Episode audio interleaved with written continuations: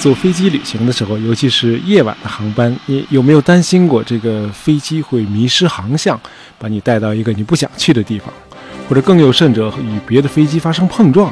那么这个焦虑呢，现在应该是可以排除了，因为今天的这个飞机呢，除了自带的这个惯性导航系统之外，你的这个飞机还必须和沿途的各个地面导航站联络。每个导航站呢，都各自负责一块空域啊，各管一片。那么在飞行中呢，你的飞机上的无线电接收机就依次的接收到一个个地面导航站发射的信号，这样呢，你随时都能知道此时此刻指引你的是哪个导航站，你在这个导航站的哪个方位，这个导航站离你有多远。同时呢，你还要和地面的导航站保持这个语音通话，彼此确认数据。这样呢，你就能够在茫茫的云海当中确定你飞机的位置，这就是所谓的全航路雷达管制。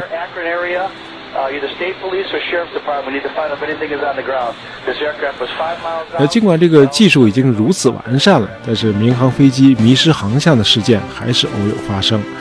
呃，最近的一次呢，就是从吉隆坡飞往北京的那个马航 MH 三七零航班，快三年了，到现在呢都杳无音讯。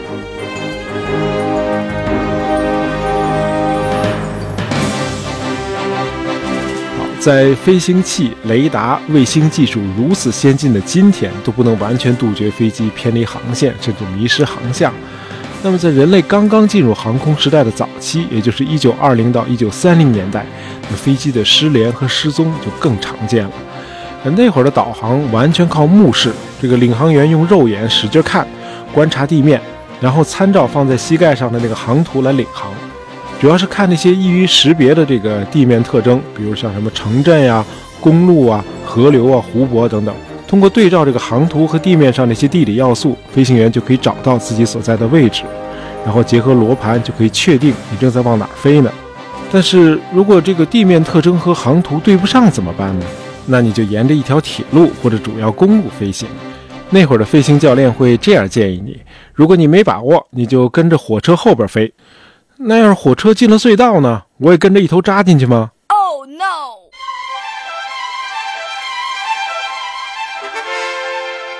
尽管有数不清的困难、危险和不确定因素，那么1920到1930年代仍然是人类历史上一个壮丽的飞行时代。比如在咱们中国啊，那个赫赫有名的少帅张学良，哎，他就是个飞行迷。呃，张学良当时为了勾搭这个意大利独裁者墨索里尼的闺女，这个艾达。他就亲自驾机带着艾达飞上蓝天，哎，俯瞰北平城，哎，这个举动让艾达对这个风度翩翩的少帅心驰神往，很快就上了钩，以至于当时的媒体就讽刺说，这个张学良搞女人都搞到天上去了。那么在大洋的另一端，也不乏长得帅的飞行英雄。一九二七年，二十五岁的查尔斯·林德伯格实现了单人驾机飞越大西洋，一夜之间成为家喻户晓的人物。仅仅一年以后，一个名叫 Emilia Earhart 的敢想敢干的女孩，哎，我们就叫她艾米莉亚，哎，她也驾机飞越了大西洋。于是，这个世界航空史上就迎来了两位光彩照人的金童玉女——林德伯格和艾米莉亚。哎，这位金童林德伯格很会给自个儿搞营销，呃，出名后立刻就写书，商业价值果然陡增。后来给他出书的那个出版商敏锐地意识到。哎，你别看这金童火了，咱们这位玉女艾米莉亚的故事可能会卖得更好，因为那个时候美国妇女刚刚获得选举权，这个女权运动正在方兴未艾。于是这位出版商就找到了艾米莉亚，提出来给她做商业包装。艾米莉亚立刻就答应了。哎，这可是个做事特别痛快的女孩。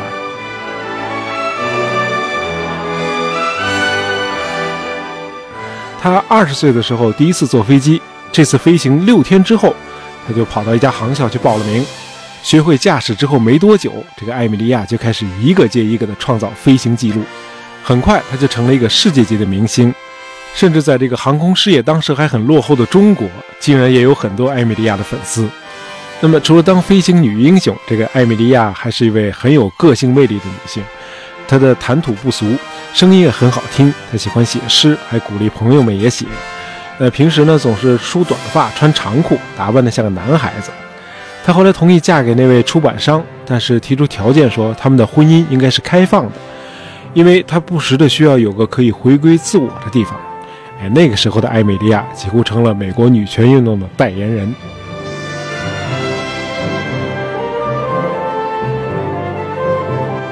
得说明一下，一九二八年那次飞越大西洋，并不是艾美莉亚单独驾机，呃，他独自飞越大西洋是在四年以后，也就是一九三二年。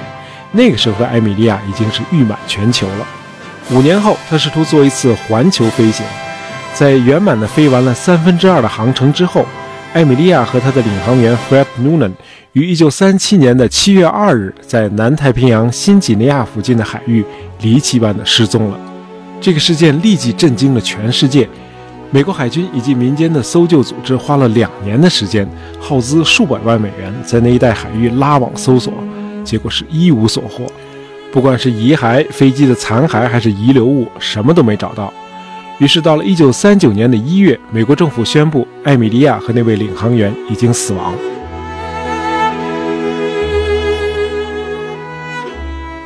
艾米莉亚的神秘失踪，更为她的人生增添了传奇的色彩。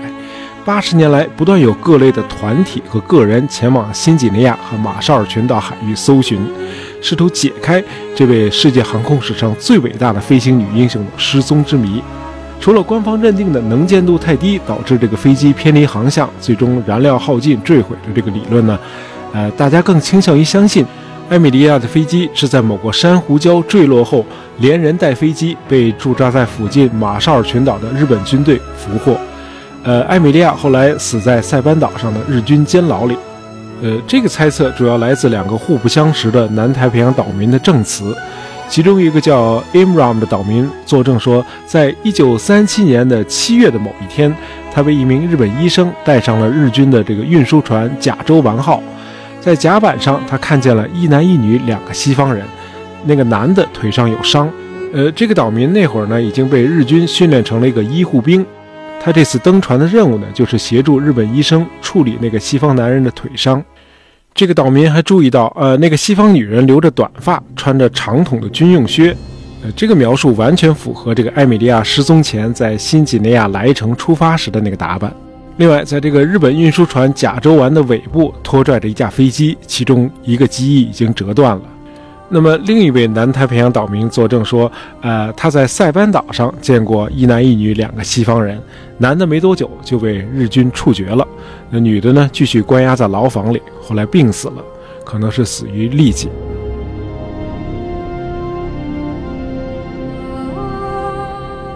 结果就在上个礼拜，突然冒出了一个新的证据，基本上可以支持那两个岛民的证词。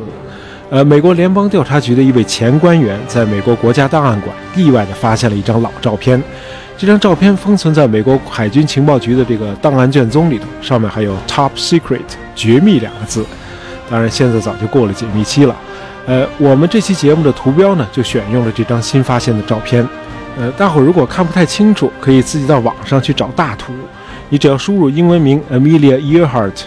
哎，就能够看到这个无数条关于这个新发现的信息，全都附有这张照片。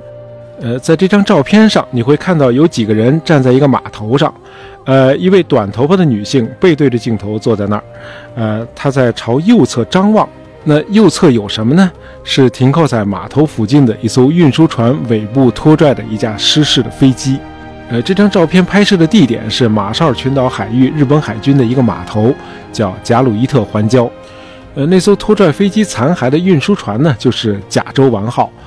这艘船的上层甲板和下层甲板之间的距离是八英尺，于是专家们就能够根据照片上两层甲板的间距的比例算出来，那架被拖拽的飞机的长度大概是三十八英尺，而埃米利亚驾驶的那架洛克希德公司生产的双引擎飞机的长度就是三十八英尺。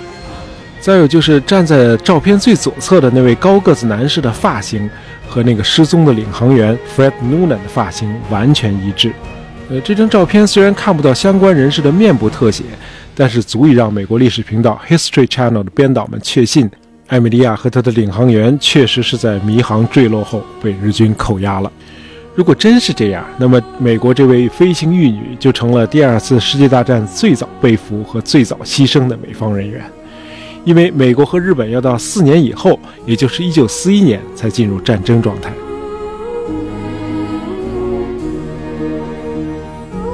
不管艾米莉亚是否是被日本鬼子残害致死的，哎，她都算是英年早逝。这个失踪的时候，她还不到四十岁。艾米莉亚的一生虽然短暂，但是却极其风光。她的粉丝遍布全世界，包括当时的中国。但是她的个人生活却很不幸福。她和那位出版商丈夫的关系更像是一个明星和他的经纪人，谈不上有感情。她后来一直暗恋着一位叫 Gian Vidal 的前飞行英雄。Gian 在三十年代被罗斯福总统任命为联邦航空商务局局长。但是很遗憾，这个 Gian 对艾米莉亚的感情呢，更像是一位长兄。艾米莉亚在做这次环球飞行之前，呃，Gian 曾经对她说：“你的那个领航员酗酒，这样可不安全。”艾米莉亚马上说：“哎，那你来做我的领航员好吗？”你猜 Gian 是怎么回答的？那你还是雇他吧。听到 Gian 这么说，艾米莉亚失望的把目光转向了远方。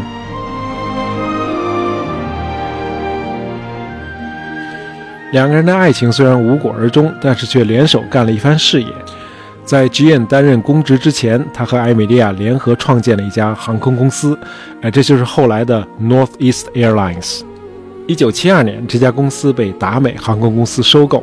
下次你去美国，如果搭乘的是达美航空，你也许会想到大爷今天讲的故事，而且在自己和那位失踪的飞行女神之间建立某种相关。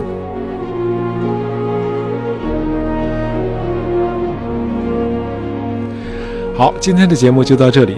喜欢大爷杂货铺的朋友，别忘了订阅我们的专辑，这样你就不会错过我们的新节目了。感谢大家收听，咱们下期再见。